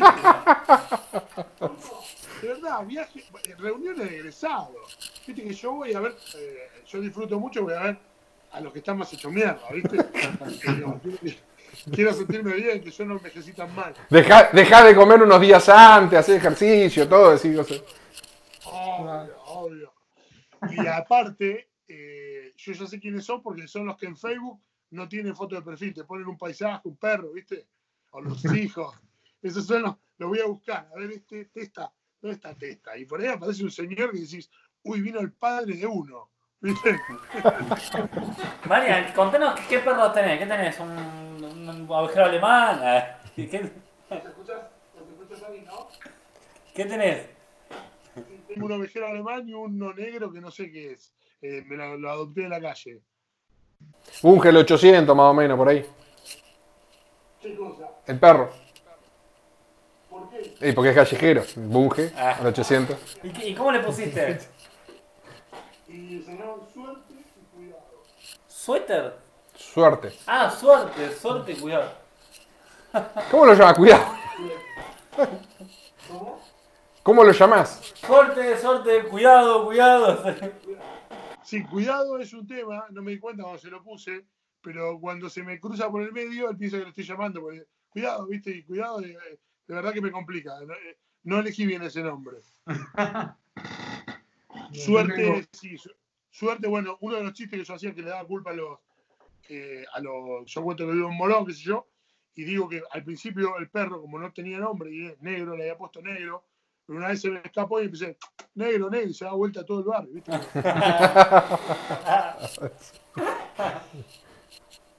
Este, y después entonces le puse suerte como regla mnemotécnica para acordarme el nombre, porque, eh, viste, yo laburaba, venía tarde y me olvidaba de comprarle comida porque no estaba acostumbrado. Y si no me cocinaba para mí, no le iba a cocinar al perro. Y estuvo tres días sin comer, el perro estuvo a esto, llamarse Gandhi. Entonces le ponía suerte para acordarme. Entonces yo hacía un show, che, me gustó mucho, suerte. Viste, uy, comida para el perro. Y le. era, era- era para acordarme, para acordarme. No, yo a los míos le pongo nombres de mm, personajes de la televisión. El grandanés se llama Shrek, No. claro. La grandanesa anterior se llamaba Fiona, por la, la de Shrek Fiona. Fiona la conocí. Sí. Fiona la conocí y, y los San Bernardo conocía. No, los Amornados eran de mi padre. Uno se llama, una se llama Pandy, pero bueno, ese- esa la adoptamos con nombre. Y el otro se llama Sam. Y, y en el medio tuve un Golden, perro tonto ese, por favor, se llama Doki. Porque hay un dibujito que veía en los chicos, que eran Doki, Doki, Doki, Doki. Okidoki, Loki. Doki, Doki, Doki, así que teníamos ese ahí, pero bueno, ese se escapó. No, no, no tengan labradores. Golden, no, se a Bartolo. Bartolo. Coli, bueno, Coli, 17 bueno, años. 17 ¿eh? años, ¿eh? Se bancó. Tuve, tuve, Tuve, tuve, tuve, tuve Bartolito pasado, pero 17 años. 17 digo, años, ¿eh? digo, ¿eh? El perrito. Y lo compré en Lo compré en ¿eh? Debe. Encima lo conocía conoció Cerati, Cerati, todo, un capo.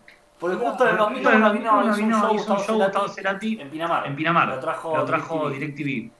Era, y, Era, y vino a tocar, vino a tocar, y bueno, mi tío justo tenía un restaurante, eh, eh, la Galeana, Galeana, ahí en, acá una, acá una, bar, y bueno, ahí bar, y venían bueno, varios, y fue justo Gustavo Cerati a comer ahí a con la comer ahí con la banda, y y justo ese día me llevaba Bartolo y me lo llevaron ahí. Justo entró Bartolo. Justo entró Bartolo, era Coso peludo. coso el peludo con el hocico, y, Y bueno, y Gustavo, bueno, lo Gustavo le acarició, acarició y lo puso todo y le Bartolo. pusimos Bartolo.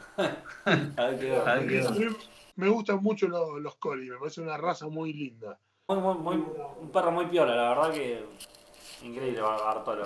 Y después tengo una labradora que se llama Ona, que la historia de Ona es bastante particular porque mi tío vivía en España y se casa con una catalana y allá es difícil tener perro, ¿viste? Difícil ser un perro. Un perro vale 500, 600, ahí para arriba, ¿eh? euros, ¿no? Y acá, por 600, por 1000 pesos, en esa época comprabas. Y se compró la labradora y le pusieron Ona, ¿viste? Que es hola en catalán. Entonces, la perra tenía todos los papeles, tenía más documentos que yo. La llevaron al aeropuerto vos sabés que no la dejaron viajar. Se tuvo que quedar, vive acá en Pinamar. Le el destino. Y. Bueno, pero resulta que al final el error lo tuvieron allá ellos. Después dijeron "Va- volver a mandar, ya está, ya se han ido a España. Ya quedó acá Ona. Y ahí está Ona, está en casa. Mira una cara diciendo, no, mira dónde estoy, podría estar mejor. Pues coño, joder, que llega Boyocá. Po- Podía estar comiendo langostinos y crema catalana, ¿no? Y No, pues, muy, muy loco. Vos sabés que me tocó vivir en, en un pueblo en Barcelona, arriba se llama Corbera. Arriba de la montaña, ¿viste? Es, es Corbera porque es cueva de, de- cueva de cuervos. eh. Está lleno de jabalís. Vos vas a la calle, vas por la calle así y te cruzás los jabalís. Tres, cuatro familias jabalí y picantes, eh, gran bicho grande, loco. Con unos colmillos y te miran así, no, no te dan ni bola, ¿viste? Pero vos por la calle y te cruzabas ese bicharraco. Yo el primer día que fui, iba caminando y pasaron tres gigantes y dije, no, pará. Ninguno lo diste a hacer jamón o algo por el estilo. Sí, sabes que. ¿Sabes qué? Tengo un par de amigos haciendo cuarentena allá, ¿sabes qué? Te, te vas con unos muchachos ahí de Morón. Aparte un amigo vivía en Isidro Casanova y bueno, le salió un laburo en Barcelona y vivir en Isidro Casanova a vivir en ese pueblo. ¿Sabes cómo mira el jabalí? Se lo quiere carnear en cualquier momento. claro, claro. El jabalí sabe que no tiene que pasar por ahí. No. En, en- en la costa en una época había jabalíes hace mucho tiempo. Sí. Había dogos porque cazaba jabalíes. Eh, Cada dos por tres tenemos algún caso de algún puma que anda dando vuelta por ahí. Y... Uh, ¿te acordás en hace ¿Sí? poco? Bueno, a veces lo habían criado en Sí, ese- Pero en la herradura no, porque se cruzan de, Mar de Madariaga. Y lo mismo con los ciervos y eso. Sí, es muy triste porque usan a los galgos para, para cazar. Son e- esos galgueros, no esos que tiran piropos, sino esos que, que adoptan galgo y tienen 20, 30 gal- galgos y lo usan para, para cazar, para hacer quilombo.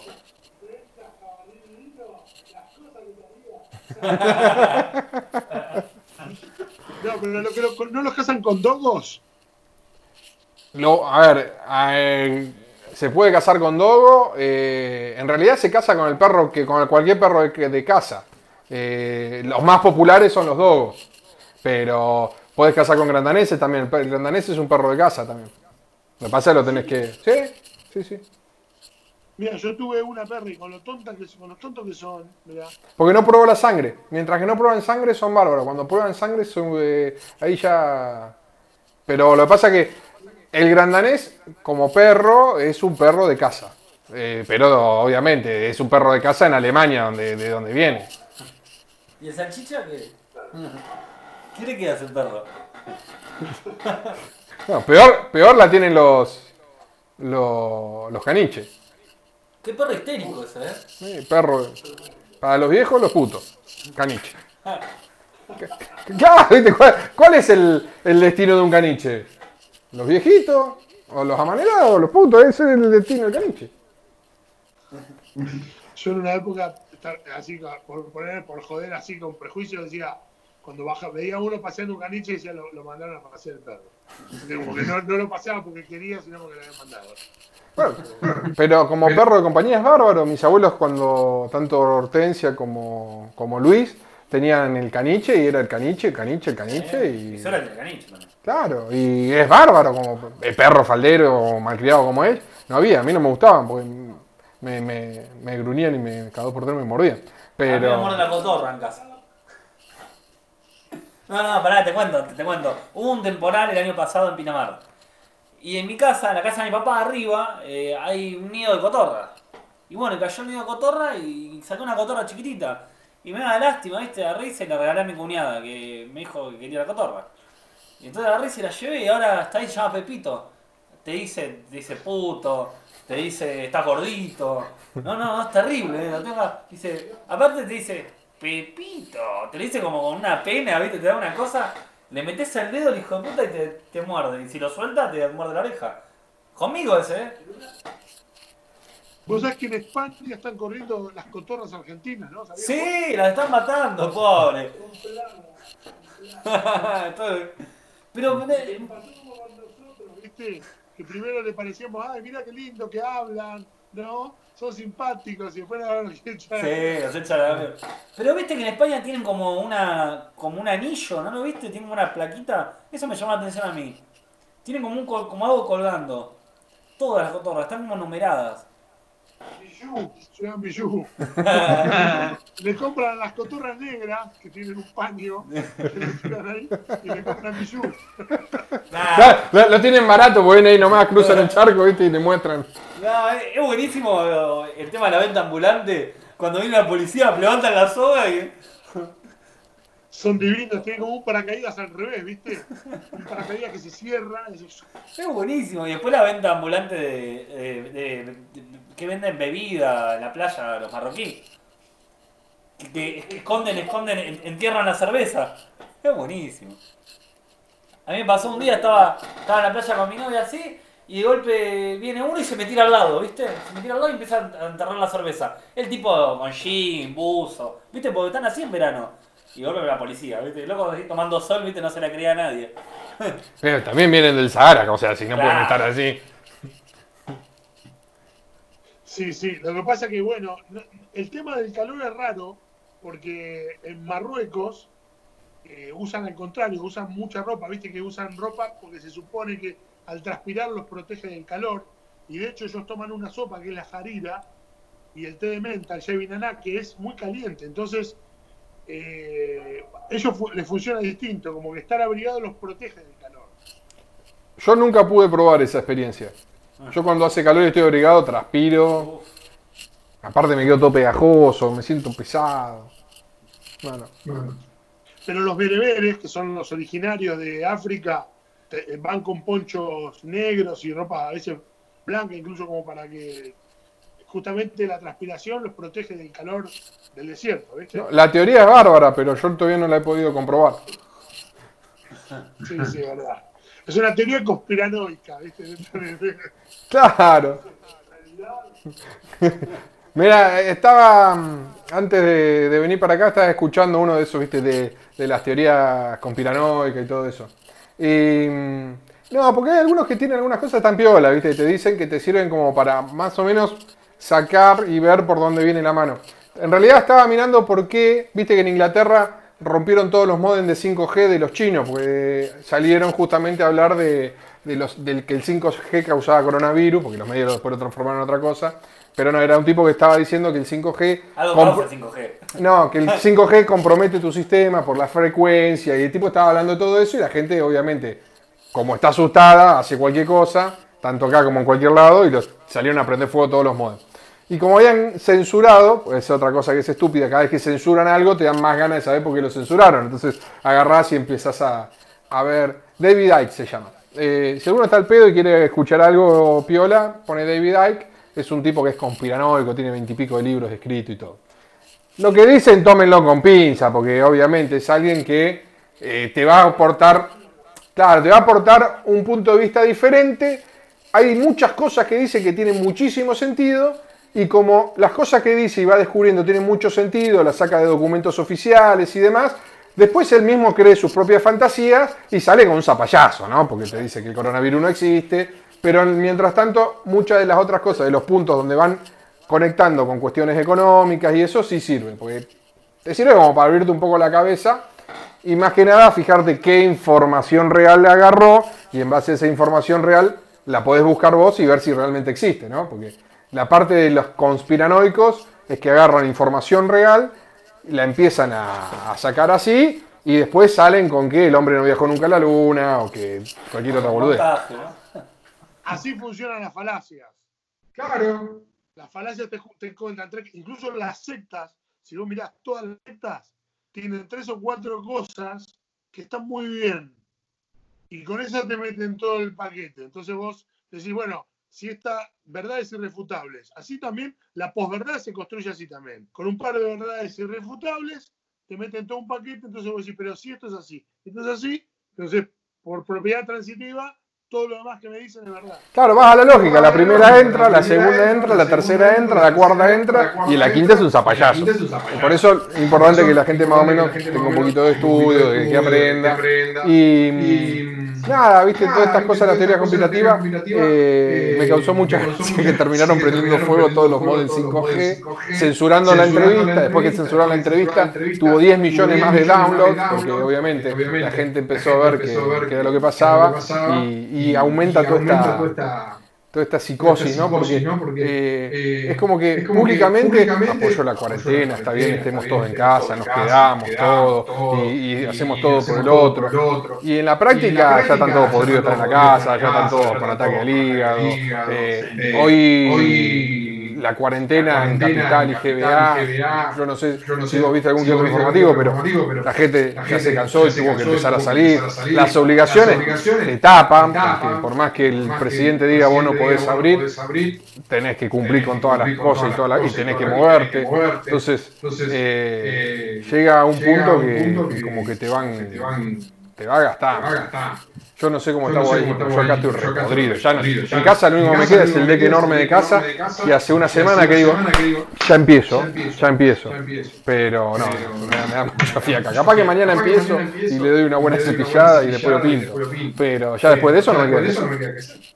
Mirá, yo la verdad que yo la vengo llevando bien porque yo suelo ser, una de las pocas cosas que tengo así de virtud es ser como bastante resiliente. Entonces trato de sacar lo mejor de lo que me toca. No, no reniego contra lo que no puedo modificar. Entonces estoy tratando de ponerle onda, pero obviamente que hay momentos en los cuales me agarra más sensible porque uno está, quieras o no, está lejos de todo tipo de afecto. No hablemos solo de pareja, sino de, un amigo, de tu viejo o de lo que tenga. Eh, entonces, y también un poco te pones a pensar, eh, esto será siempre así. En algún momento siempre te va a afectar. Lo que yo trato es de, que no me afecte y decir, bueno, voy a aprovechar para hacer todo lo que no hago siempre, voy a procrastinar, voy a aprovechar para hacer un montón de cosas que vengo procrastinando y procrastinar otras. No, pero tr- trato de eso, de aprovecharlo, pero sí es verdad, es una situación complicada y que además pinta como que para rato, a lo mejor no full, pero que sí va a seguir limitado. Entonces, es feo. Claro, ¿viste? Porque de última, si te dicen, los chicos le están diciendo que vuelven en junio o en agosto las clases. ¿Viste? Y No, y entretenimiento, ¿no? El tema del entretenimiento, por ejemplo, del fútbol. En Alemania no va a ser uno de los primeros países vuelve el fútbol sin público, pero ya el gobierno alemán dice que en mayo ya vuelve el fútbol. Pero en Argentina no tenés fútbol. Las series ya te las viste todas porque ya no se puede filmar más, ¿no? Eh, ¿Alguna vez pensaste, te, hicieron una propuesta para hacer algo online? Stand-up online, entre colegas, habló. ¿Hacer algo o no? en el tema humor, hay, hay gente haciendo 24 horas. Yo la verdad que aproveché para tomarme como un respiro, ¿viste? Em, estoy un poco saturado de las redes, no es lo que me más me divierte, las uso cuando tengo ganas. Entonces traté de, de escaparme un poquito de ahí y entrar como un touch and go cuando tengo ganas de conectar. Pero ahí sí, hay 24 horas de humor, ponele, Mm. 24 horas de cómicos hablando que ya no saben más qué hacer para sostener hablan con uno, con otro. Bueno, nada. ¿no? Yo creo que hay como una especie de, de ego superinflado donde los cómicos en algún punto nos creemos que somos necesarios y la gente puede vivir sin, sin que estemos a 24 horas, no necesita humor. Claro. Entonces yo trato de cargar por otro lado para cuando me toque salir a la cancha salir con todas las pilas. Digo, bueno, todo este laburo que tengo que hacer de, de escribir o de otra cosa, lo hago ahora. Y cuando salga, salgo con todas las ganas de hacer, ¿viste? Si no, me voy a saturar y no voy a hacer nada. Y además pasa algo que uno hace algo que es sin ningún interés, por lo menos un interés directo, y que yo veo que pasa, por ejemplo, el otro día estaba Radagás hablando con Piedraíta, que es un cómico español muy conocido, y la gente es bastante insolente, ¿viste? Estaban, qué cara de tonto que tiene el español. ¿Quién es? Y el pibe es un crack como mago, es un crack como cómico, es una estrella. Y después decían, Radagás, hacé la corneta. Dale, hacé la corneta, Radagás. ¿Viste? Como siete veces vos decías, yo no tengo ganas de tolerar esto. Y menos si no me van a pagar. Ah, ah, no tiene sentido fingirlo. sin pelo en la lengua.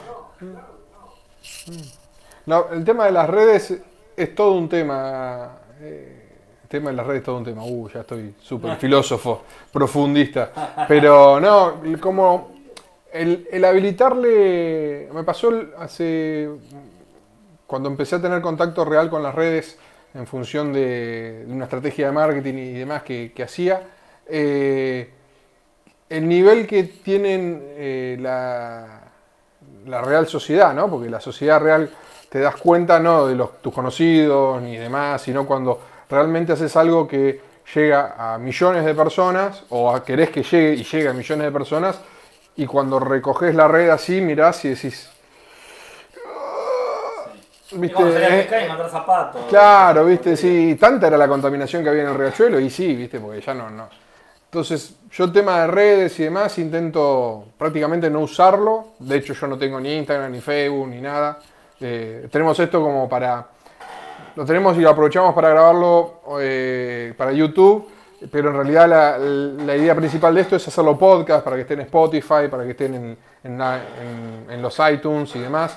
Yo ya sé que Eh, mi suegra, ya estuve escuchando los podcasts hoy. y claro, o sea, porque la idea es ir eh, hacia otro lado, porque mm, la gente puede opinar de lo que se le dé la gana, y está bárbaro que sí lo haga. Pero hay cuestiones que son puntuales, precisas, concisas, o que te habilita tal o cual cosa, y no puede opinar cualquiera lo que se le dé la gana, mejor dicho, lo puede hacer, bienvenido sea, tiene toda la libertad del mundo de hacerlo, pero como que, viste, si estás hablando con un físico dice qué cara de tonto que tiene, estás hablando con este, no, porque no entiende nada, porque, viste, te sale un conspiranoico, te dice no, porque Y es prácticamente es como lo de, esto del coronavirus es prácticamente como los Simpsons, que yo sé que a vos no, pero que alguien piense en los niños, ¿viste? Porque es una, una cuestión que, que raya la histeria, ¿viste? Que alguien piense en los niños, por favor, porque, claro, o sea, la gente está súper sensible, eh, cualquier cosa que le molesta tiene la facultad de escribirlo, han, las redes han destruido lo que es el, espíritu de protesta, porque el espíritu de protesta de toda la vida que fue, me molesta algo y me molesta tanto que me mueve a levantar el culo de donde estoy, ir hacia la puerta, agarrar las cosas, una corneta, que esto y lo otro, y salir a protestar. Y la gente hoy, el espíritu de protesta es, apoyo el culo en la silla, agarro el teléfono o la tablet y le digo al otro que es un tonto. ¡Ah! Ya está, cumplí. Y, viste, y aparte la vida no pasa por ahí. Y bueno, no. Estoy medio down con el tema de las redes hace dos años, así que ya la borré ahí, pero eh, eh, la verdad es que me, es algo que directamente decidí no, que no existe para mí, porque donde te pones a ver ahí decís, eh, mira cómo la sangre al pedo, mira lo que escribe, mira cómo escribe, mira No, hay que, hay que aceptar esas críticas, ¿no? Que a veces son, decís, andás vos, por ejemplo, estás ahí contando, o estás con- haciendo stand y uno viene y la red te pone, "Eh, pero, y te pone cualquier cosa. Y uno a veces, al principio se calienta, después no le da ni bola, ¿no? Pero cualquiera opina cualquier cosa, eh, es también algo que te molesta, es molesto. Sí, sí, total. Yo creo que, yo me acuerdo cuando estudié, yo estudié publicidad y me acuerdo que en semiología, este, cuando hablábamos de los medios y la incidencia sobre la información y cómo direccionaban y cómo modalizaban los distintos diarios una diferente noticia de acuerdo a lo que querían vendernos, ¿no? Este, tristemente célebre, entonces yo te estaba dando su opinión. Entonces, eh, se hablaba siempre de la necesidad de los medios alternativos para democratizar la información, de los pasquines, de, como medios diferentes. Llegó Internet, que en un punto podía ser quien lo logre, y, al final terminó estropeándola. Pasó como con el átomo con Einstein. Descubrió algo interesantísimo y alguien hizo la bomba atómica.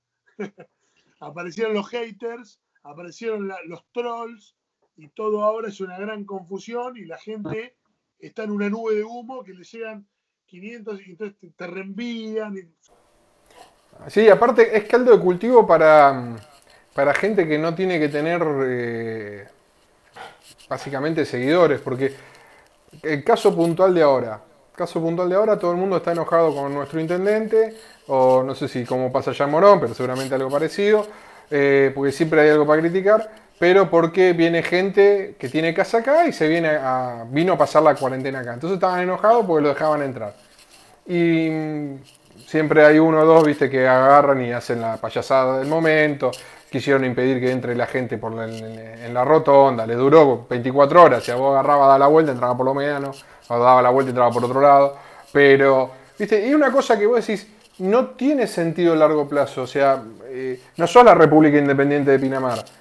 Eh, básicamente, eh, vos sos un ciudadano argentino, te protege, te protege la constitución argentina, ya todo el progresismo y todo se había ido ahí a la basura, y, ya no éramos todos iguales ante la ley ni nada. Yo soy de Pinamar, vos mostrame el DNI si no, no pasás.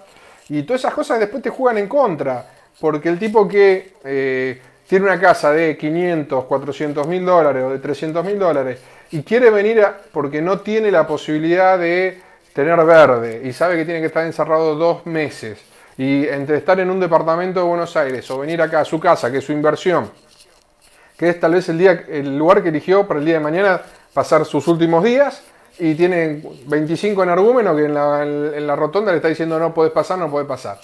Este, Esas cosas a mí me molestan porque, no por el hecho, porque ¿qué derecho tiene cualquier otra persona sobre otra para decirle qué es lo que puede o no puede hacer? Eh, y eso termina en cualquier lado porque hay cuatro o cinco que lo monopolizan, usan las redes o usan el miedo. Y, eso es, terrible porque después de esto que yo te digo que, que- tiré así a, un montón de gente y recogí, me di cuenta el, el- el- el nivel real de, de educación que tenemos como sociedad. Y no es que yo soy muy educado ni tengo la super nobleza, pero me di cuenta de que, de que distaba mucho de lo que me parecía que, que podía ser algo aceptable, eh, en el sentido de que eh, cualquier cosa nos altera, no, no hay filtro. Ayer miraba una noticia que, bueno, hoy se hizo pública, de un chico que vino de Brasil, vino de Brasil, se fue a la casa de los padres. Claro, fue a la casa de los padres. Cuando llegó a la casa de los padres, todos los vecinos en la puerta hacían boom, boom, boom, boom, porque querían que se vaya. Agarró el flaco, se tuvo que ir de la casa de los padres a hacer la cuarentena a otro lado. Cuando llegó a Tres Arroyos lo estaban esperando. Hoy el chico no saben dónde está, porque obviamente está, guardado, pero, a ver, es un virus que tiene una incidencia mortal muy baja, que no sabés si el pibe lo tiene o no lo tiene, le estás diciendo que no puede estar con su familia. El padre fiscal, o sea, no es que el padre el verdulero, o sea, es fiscal, es un tipo que tiene la posibilidad real de hacer valer los derechos de cualquiera. eh, y eh, tuvo todos los vecinos ahí, que obviamente el padre agarró y hizo responsable al intendente, porque participó de la payasada esa y demás. Y decís, ah, estos son los momentos donde te das cuenta de que no nos estamos todos los días arrancándonos los ojos como sociedad porque Dios sabe, gracias a, Dios, por qué, ¿no? Porque, Acá no hubo una guerra civil, no sé por qué todavía. claro, ¿viste? Porque cualquier cosa, cualquier chispa hacen... Bueno, Es que nosotros nos quejamos carne- de esto, en Gran Bretaña están prendiendo fuego todos los modos en Claro. 5G, ¿no? Pero. Acá cuando se acaba la carne lo comemos nosotros, digo. Es que es muy triste, pero si te pones a pensar, eh, el ser humano es un poco nazi. Todos se creen superior en algún punto. De hecho, el que dice yo nací en Pinamar y vivo en Pinamar y vos no, lo está diciendo. Eh, el que, no sé, siempre estamos buscando. Los catalanes suponen que son mejores y entonces se quieren separar. Eso pasa en todo. Lo- en las líneas políticas también. eh, y viceversa, ¿no? Pero el que es K se cree superior al que no es K, porque el otro son tarados, unos son militontos, el otro son, no sé. Siempre estamos, de alguna manera, poniéndonos y creyéndonos la raza superior, sin tener en cuenta, mirando donde hay un ejemplo de lo que pasó cuando alguien se creyó en la raza superior, ¿no? Pero es- como un micronazi, ¿no? Si hablamos de micromachismo, micronazi. Por- Por eso no, no se termina nunca de erradicar. Hay un libro muy bueno, se llama Buenos Muchachos, si algunos tengan, tienen la oportunidad, léalo, eh, que es sobre la Alemania nazi y sobre cómo gente normal, que era respetable, que cuidaba a su familia y demás, terminó haciendo las barbaridades que terminó haciendo cuando se les dijo en todo momento qué era lo que hacían y si cuando llegaban querían hacerlo y ellos tenían la obligación, sintieron la obligación moral de hacerlo una atrocidad, ¿no? Porque mataron millones y millones de personas. Pero, y mm, yo estaba mirando que las conclusiones de ese libro es que el día de mañana, cuando pase cualquier otro descalabro, en, en términos de historia, no mañana, porque mañana, sino por próximos 100 años, 500 años o dentro de 10, eh, la mayoría de la gente no va a estar con los oprimidos, va a estar con los opresores. Porque tiene una, cuestión de sentirse superior. Y me dio mucho, mucho asco ver que esta crisis, que para mí es una crisis estúpida, porque estamos hablando de un virus que si vos encapsulás a la gente grande, no tiene una incidencia real de, mortalidad, no es el ébola, no es la peste bubónica, eh, está sacando la, basura más grande que hay de- de cada ser humano, ¿no? Porque eh, atrás, eh, eh, yo miraba la, la noticia de, de, de Italia, una persona de 106 años falleció de tristeza, porque había dejado de comer, tipo que fue héroe de guerra y demás, eh, fue aviador, dejó a los 106 años, se murió de tristeza. Él había creído de que toda su familia había muerto por coronavirus y que por eso no lo visitaban. Y no podía salir y ellos no podían entrar a visitarlos. Y los mensajes que le pasaban creían que estaban grabados y demás. Y dejó de comer y falleció. Tipo que la peleó durante 106 años. Peleó en la Segunda Guerra Mundial.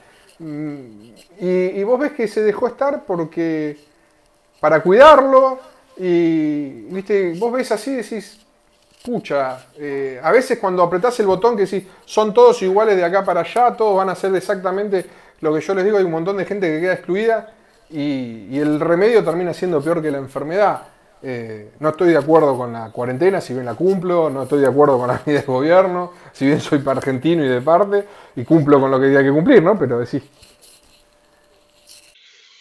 Eh, yo la verdad que tengo mis dudas. Creo que estuvo bien hacerla a tiempo. No sé ahora cuál es la salida, creo que nadie sabe muy bien, ¿no? Me parece.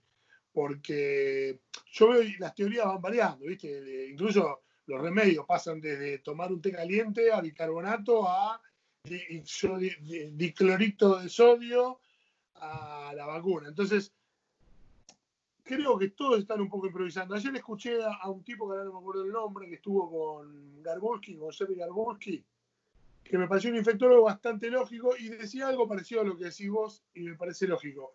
Ahora, ¿quién sabe cómo, o sea, cómo salir? Yo creo que si hoy abrimos las puertas se pudre todo. Eh, no hay manera hoy. Lo que pasa que yo lo que siempre critico es, más allá de la cuarentena, hay que elaborar un plan para salir. No solo, la cuarentena solo no es nada, la cuarentena es prevención. A ver, ¿Cómo vamos a salir? Vamos a medir, vamos a testear. Los que están infectados se pueden volver a infectar, los que no están, se supone que no. Entonces, ese podría ser la salida. Pero no sé, la verdad es que no sé, yo tampoco sé. Yo tengo la, la sensación, ¿viste cuando tenías que dar un final y, y llegaba el momento de dar el final y decís, ay, mejor lo rindo en, en enero o en febrero, ¿viste? Porque zafo. Ah, y llegaba febrero y decís, ¿y si lo hago en marzo? Y me presentan la segunda. Y llega el momento de estar en el final y no había estudiado tampoco. Claro, porque ahora pusieron hasta el 23 y ahora tiraron tres días más. ¿Qué pueden cambiar en tres días? Yo, una semana. la verdad es que. Sí, porque en los diferentes países de, de Europa siguió con el verano de adelan- por delante. Y nosotros por, de- por delante, lo vengo diciendo con mis allegados hace rato, tenemos el invierno, no hay que decir, tenemos tres meses para el, para el verano. Tengo tres meses para el, para el invierno.